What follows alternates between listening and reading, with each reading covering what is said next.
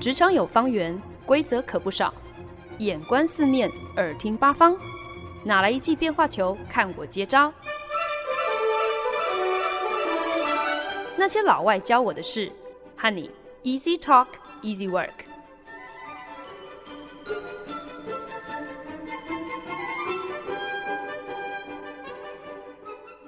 您现在收听的是《那些老外教我的事》，我是节目主持人焕恩。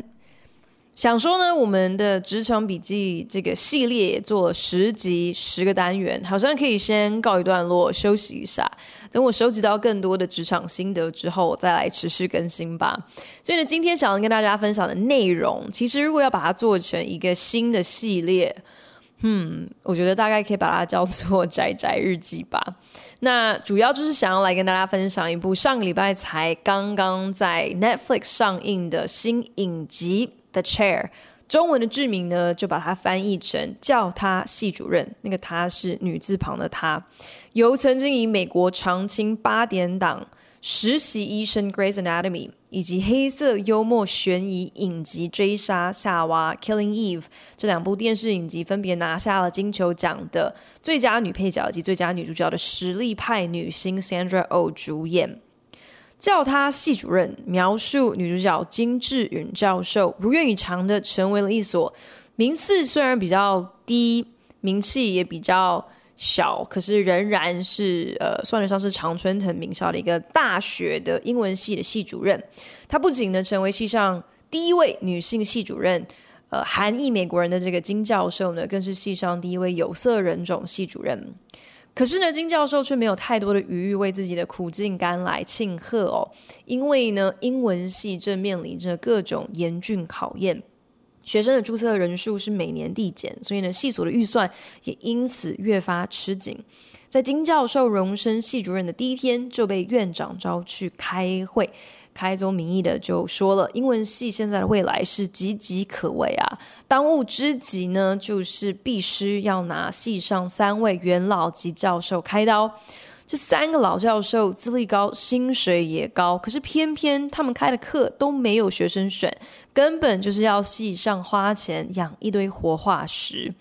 可是碍于这三位资深教授都享有终身职，所以呢，院长只好派出系主任来。处理这件事情，要求系主任想办法游说这三个老教授可以自动提前申请退休。可是新科上任的金教授期许自己能够是一个支持同仁、捍卫所有人福祉，而且呢还能够带来系所新气象、新改革的系主任。他深深相信，一定有其他的方式能够带着这三位老教授一起与时俱进，用不着如此割喉的要把他们弃如敝屣哦。金教授就苦口婆心的劝说，办公室莫名其妙被发放边疆的老教授之一。哎，你要不花一点时间参考一下自己近期的这个学生写的教学评鉴嘛？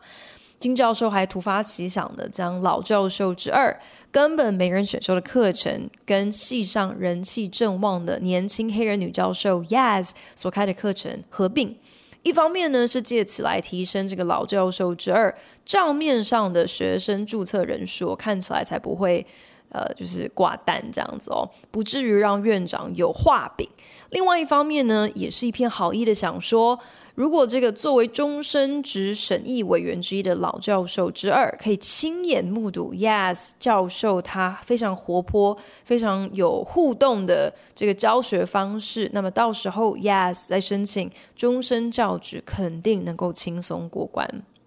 可是呢，一切当然没有一样是照着金教授的剧本走的。老教授之一拿出作为学者的傲娇，表示自己教书三十年来，从来不是为了要迎合市场需求，根本没有必要去参考什么学生写的教学评鉴。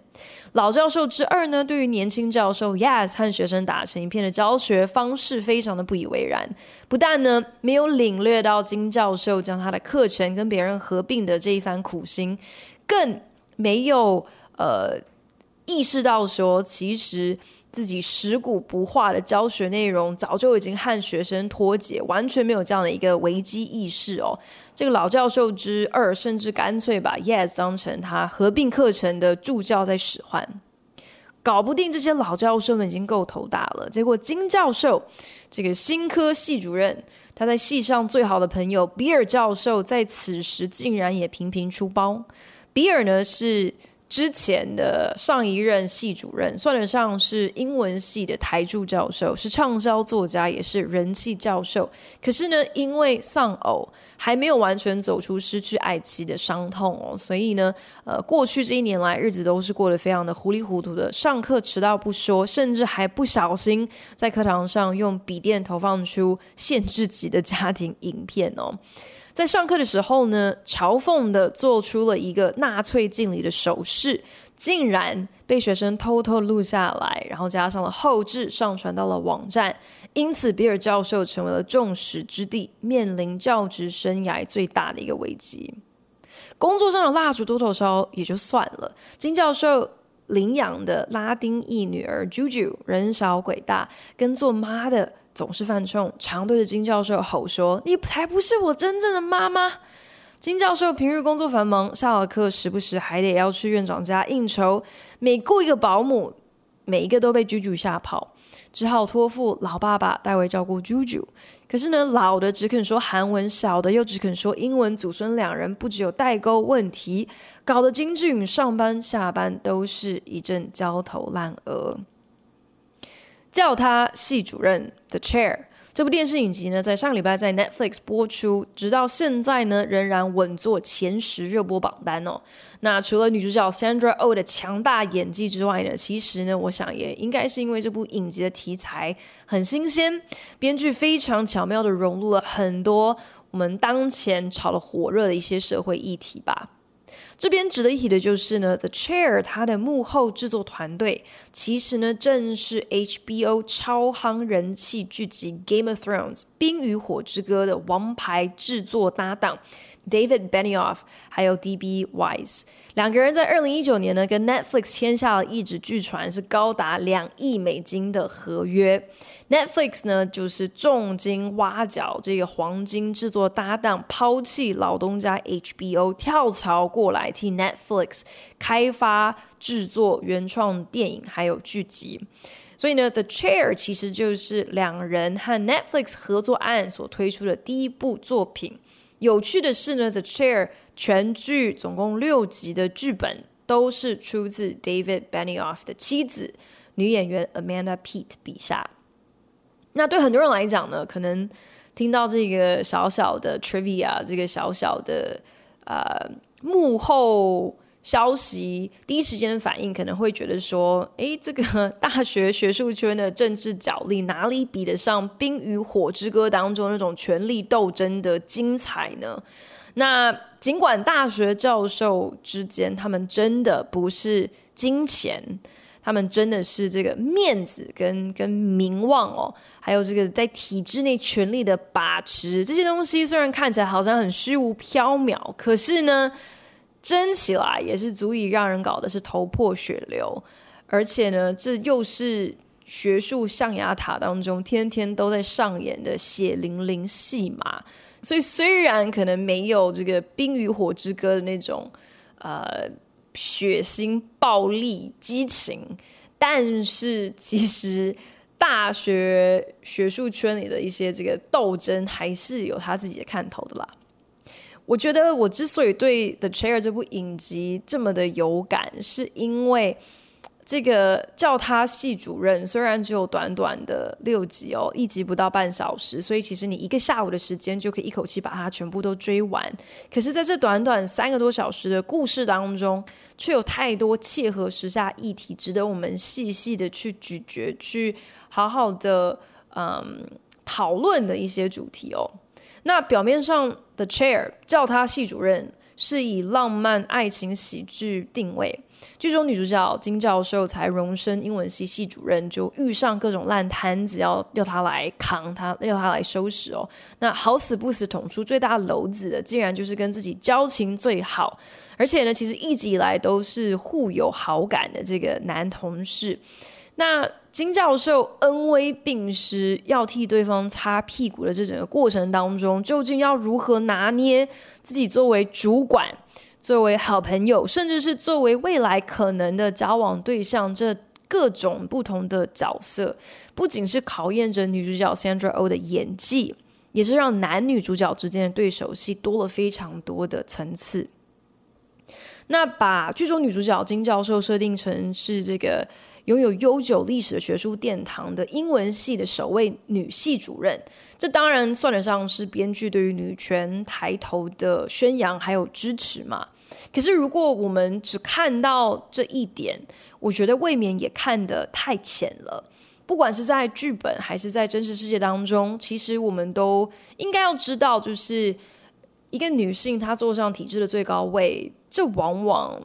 不不能够算是好像女权或者是职场性平权的一个终点，反而通常都是揭发更多体制中既有的不公平的一个开始。那在 The Chair 里头也是呃同样的一个道理哦。金教授坐上系主任一职之后，不断的在经历两种极大的冲击还有拉扯。一是发现自己今天就算好不容易爬上了系主任的这个高位，却仍然被比自己更年长、更资深的白人男性架空。原本以为自己成为系主任之后，好像可以凭己力带来自己想要看到的改革，可是到头来。他仍然受制于既有的、出自于男性的体制还有规矩。二是发现自己坐上了系主任的位置之后，立刻就被视为是体制的拥护者之一。在金教授的学生和他同为有色人种的同事、其他的教授眼中，金教授作为亚裔、作为女性，这一路走来所承受的不公还有歧视，好像在他。爬上了系主任这个位置的那一刻开始，就全都不算数了。因为如今你也成为了既得利益者，所以你不可能会明白我们这些弱势的人所感受到的委屈还有无奈。金教授再怎么样子也都想不到，他满腔热血还有理想成为系主任，结果却有名无实，没有取得实权进行他想要的实质改革不说，他志在捍卫到底的人。竟然也不愿意，甚至是不能够理解他的苦心还有难处。他的学生，他手下年轻的那位黑人女教授 Yaz，都把金教授看作是叛徒，是体制的走狗。这种里外不是人、相煎何太急的苦楚，其实往往就是职场性平权最大的一个阻碍，是那些女权运动冲在最前线之中，却变成炮灰。的最主要的一个原因。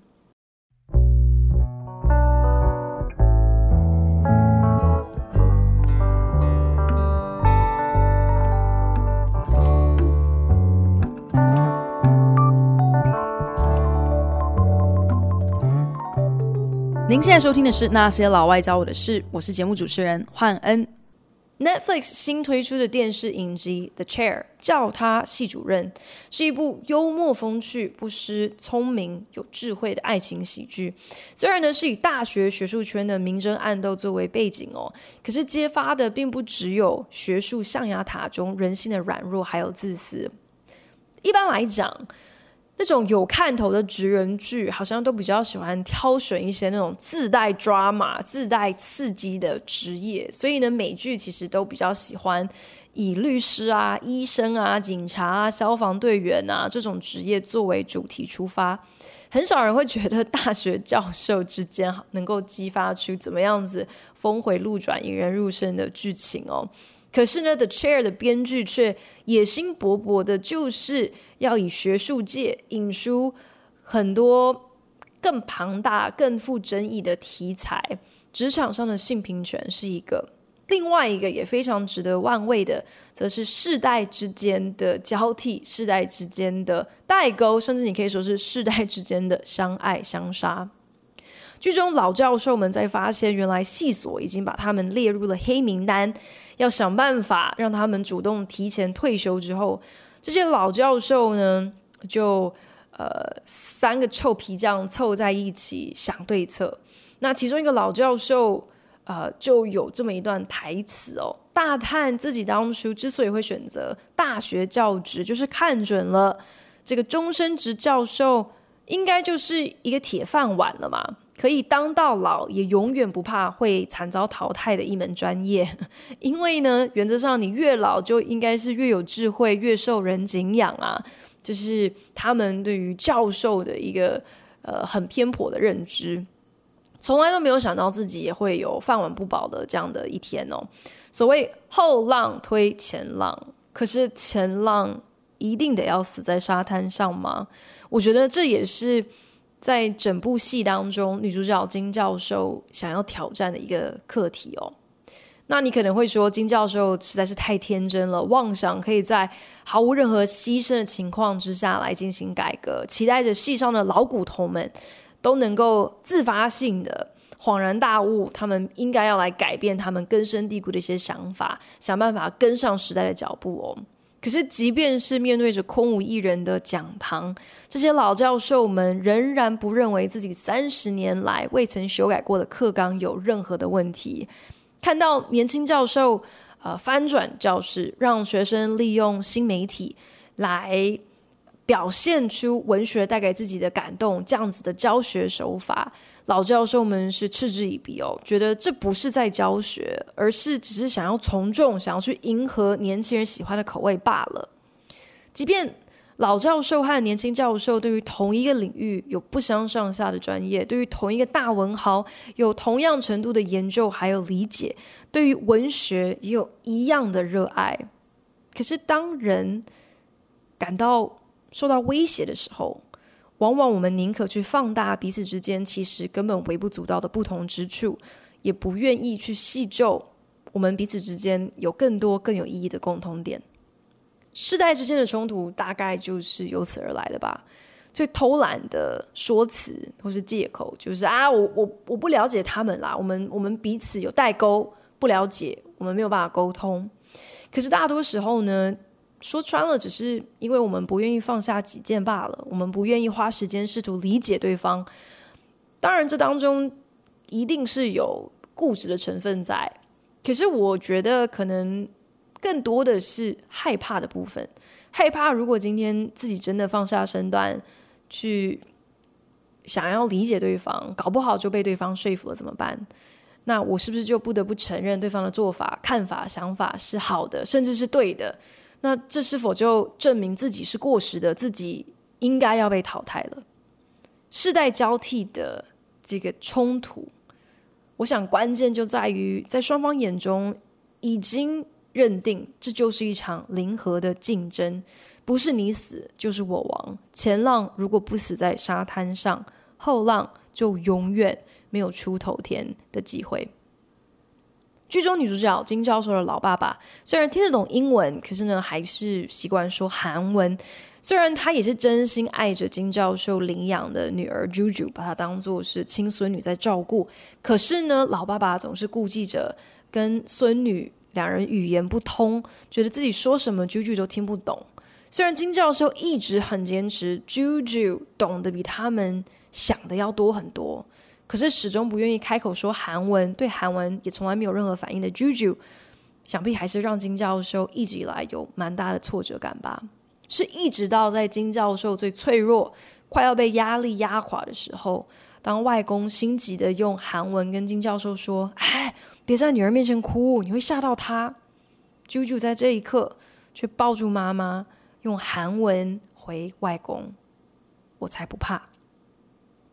我在想，搞不好其实编剧也是想要透过外公跟 Juju 这两个人的祖孙情来刻画出一个世代沟通的缩影吧。他们彼此之间确实存在着看起来好像完全没有办法跨越的语言上以及文化上的隔阂。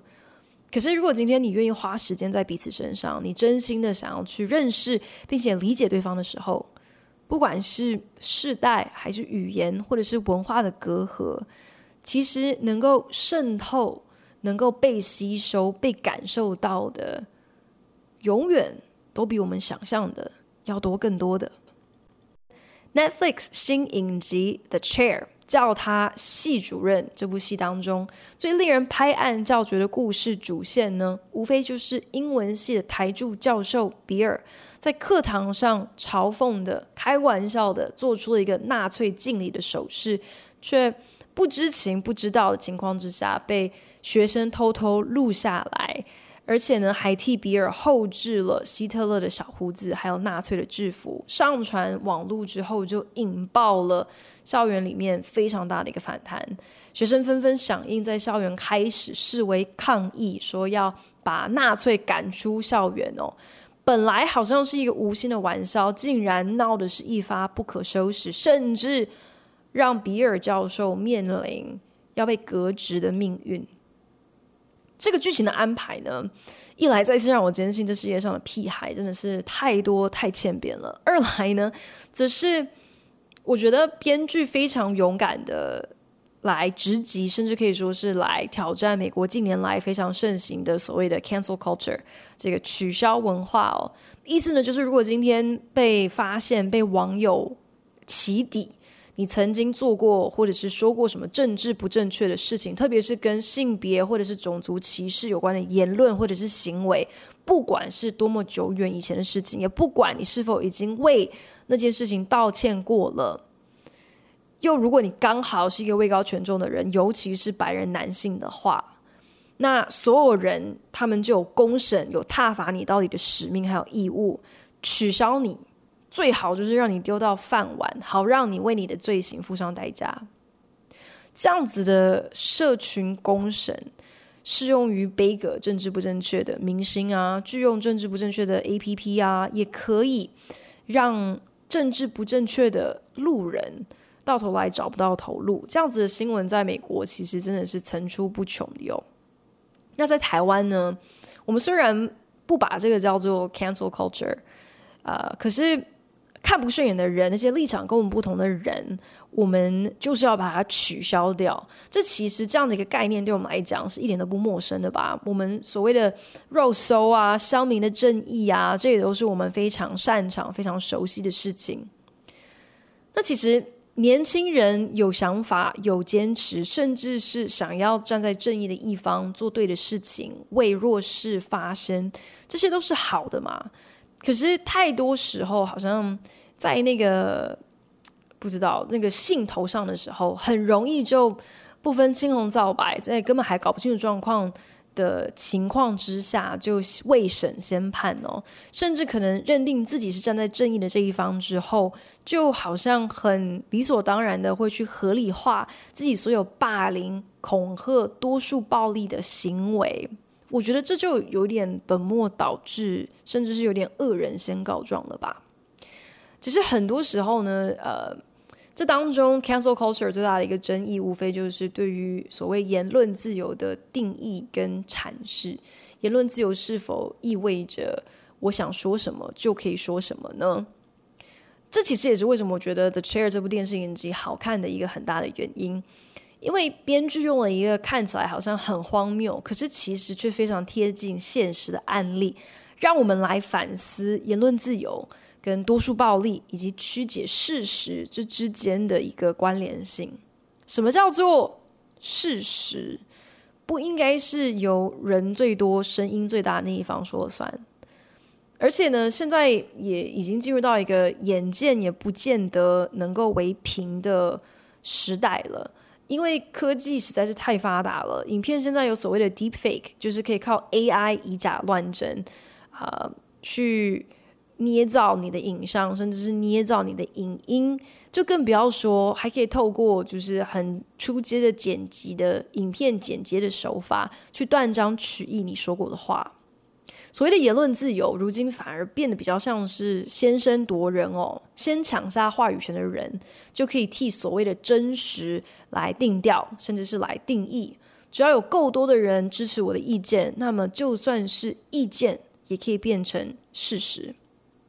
剧中比尔教授也企图跟学生理性沟通嘛，想要让学生能够分辨，今天拿纳粹来开玩笑，不管再怎么样子不合时宜，跟自己是不是支持、认同，甚至根本就是一个纳粹，这两者是有所差异的。我们可能会以为，其实开放对等的沟通，应该就是任何冲突解决的第一要领，可是。沟通最困难的地方，无非就是在于很多时候你视为理所当然的原则或者是概念，比方说什么叫做开放，怎样子叫做对等，也不尽然所有人都有一样相同的理解。这也让我反思哦，就是冲突有的时候很难被解决，甚至有可能会越演越烈。似乎也是因为双方对于冲突的这个症结点究竟是什么，其实根本没有任何共识可言。从比尔教授的观点出发，他会觉得这整件事情可笑至极。他摆明了就不是纳粹嘛，学生竟然还喊着将纳粹赶出校园这样的口号要来抵制他，他没有办法，也不愿意为莫须有的事情道歉。而学生们他们非常粗糙的这个抗议手法。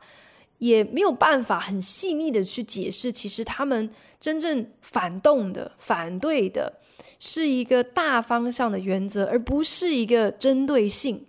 学生们并不是打从心底认定比尔教授真的是希特勒的门徒，是信奉纳粹的，可是他们真正不满意的是。教授今天的言行举止，好像一如所有得势当权的白人男性，认定自己可以对任何事情态度轻浮，而完全不需要承担任何的后果。我相信我们自己在生活当中，在职场上，其实一定有很多类似的经验，就是我们为了一件事情吵得是脸红脖子粗的，可是到头来，其实我们都没有真正的弄懂。我们到底在吵什么？我们最让彼此不爽的点到底是什么？所以，我们可能因此就坚持不肯道歉，又甚至可能我们因此选择草率的道歉。可是从头到尾都没有道歉到点，因为我们根本没有真的是针对另外一方真正在意的症结点表达我们的歉意。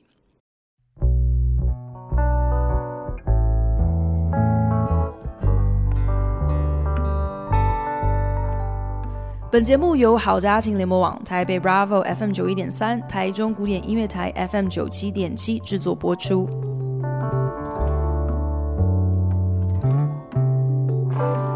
本周节目呢是这个宅宅日记系列的第一发，我觉得也不为过。追剧就追剧嘛，还硬是要掰出一些剧集背后深远的寓意来跟大家分享哦，表现就是宅在家里追剧也是能够有所收获的哟。可是呢，对于这个 Netflix 新上档的电视影集《The Chair》，叫他系主任，我看完之后真的很有感哦。即使编剧自己把这部戏定位成是一个 rom-com，一个爱情喜剧，可是它真的远远比任何爱情喜剧都来得还要有深度。并没有一味套用，就是在这个 genre 这个类别当中最常见到的那种很无趣的公式，就是什么 boy meets girl, boy falls in love with girl, boy gets the girl。剧中新科系主任金志允教授，他不是那种等待男主角来追求，然后借此来肯定自我价值的女神。她术业有专攻，她努力的想要兼顾事业和家庭，虽然呢，不见得永远都顺利，甚至可以说是常常。因为蜡烛两头烧，让她心力交瘁。可是她也没有因此而被爱情冲昏头，没有因此而失去自我，选择放弃自己的坚持和梦想，让男人牵着鼻子走。不过呢，整部剧集让我最有感的，其实不是这个女人当自强，或者是职场性平权的主题，也不是我们刚刚提到的，就是职场生活上头世代交替。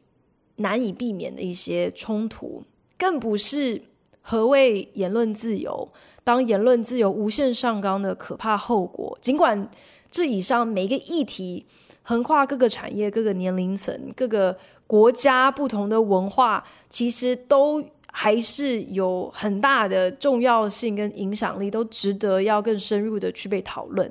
可是整部戏当中，我觉得最让我感慨的。其实呢，是我在这部戏当中看到三种追求改变、各不相同的手段和态度，我觉得很适合让我们呃一起来思考，一起来看看，说自己在面对改变的浪潮的时候，我们是习惯是选择采取哪一种手段。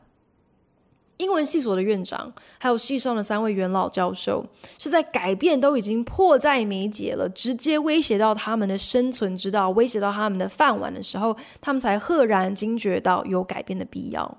可是因为长久以来呢，他们基本上已经和既有的体制合而为一了，就是体制的同义词了，所以他们只知道，也只能够治标不治本。要治本，不就是要治到自己吗？所以当然不能够治本。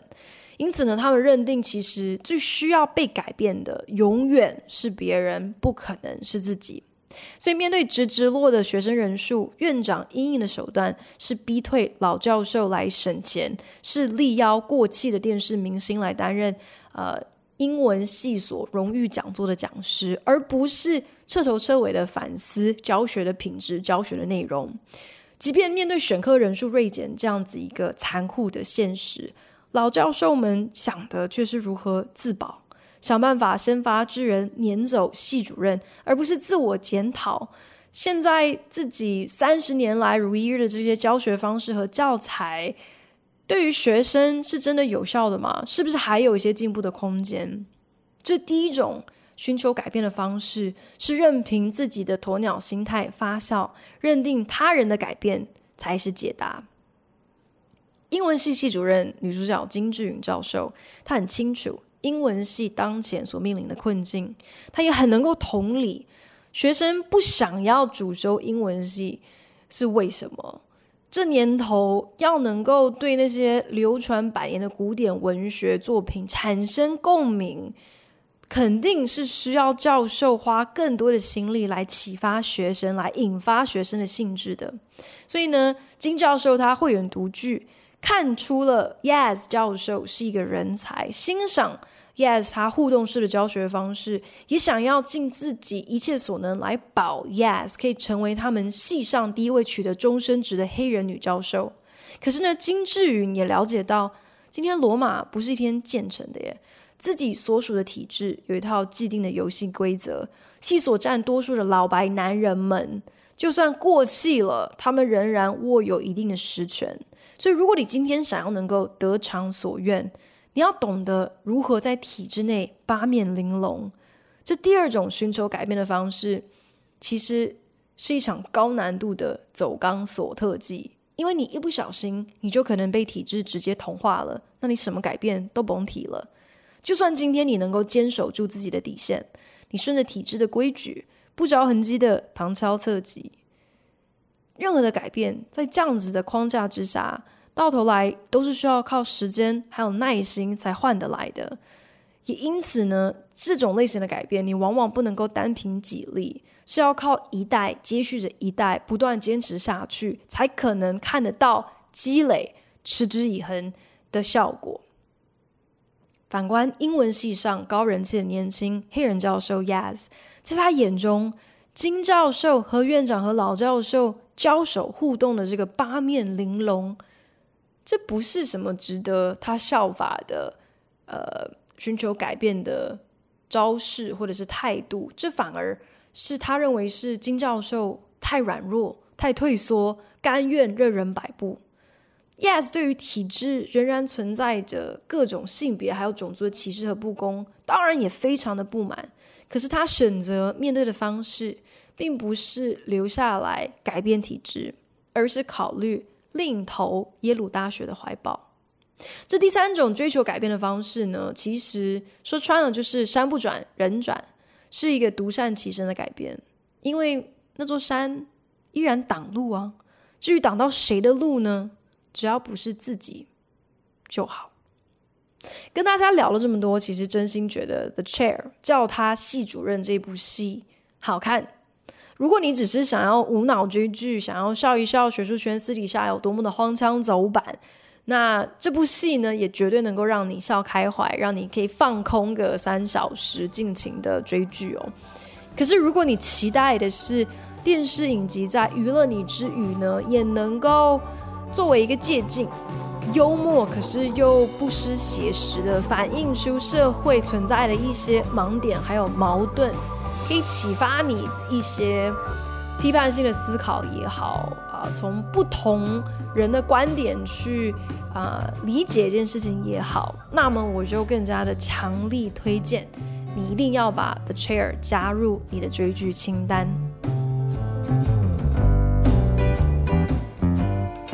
感谢您的收听。如果您对那些老外教我的事有任何的想法建议，我都非常欢迎你帮我到 Apple Podcast 打新评分，并且留言。也邀请你可以来订阅这个节目，不管你是用 Castbox、Spotify 或者是任何其他的 APP 平台，都可以找到我的节目哦。